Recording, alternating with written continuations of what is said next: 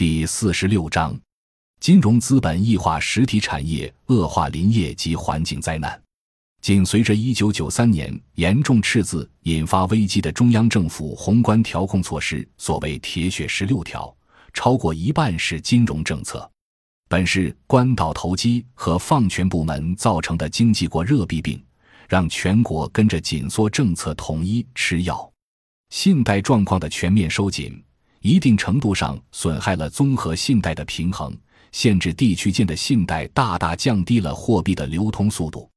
不过，紧缩措施很大程度上损害了以中小企业为主的非国有企业，对国有大企业则影响不大。其中最为突出的是，官方利率和市场利率之间出现巨大差额。一九九三年夏，沿海专业银行的贷款利率为百分之十至百分之十六。年利率直逼百分之二十，而市场利率却已经达到百分之二十至百分之三十五。本来长期性的金融资本极度短缺，对高利率有推波助澜的作用。一旦遇到经济过热，则势必甚嚣尘上。而在宏观调控之下，却可以另辟蹊径，走向金融资本异化于实体产业的道路。二十世纪九十年代，金融资源配置愈发游离于实体经济之外，进入股市、房地产市场。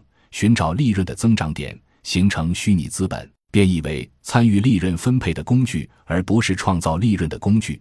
越是流动性差、缺乏投机获利条件的经济领域，金融资本就越是尽早远离，遂产生一般发展中国家都会出现的金融排斥 （financial exclusive） 趋势。这个时期，正是因为越是没有流动性的经济领域，越是会出现金融排斥。才导致了资源环境领域出现灾难性后果，其中以山区林业最为典型。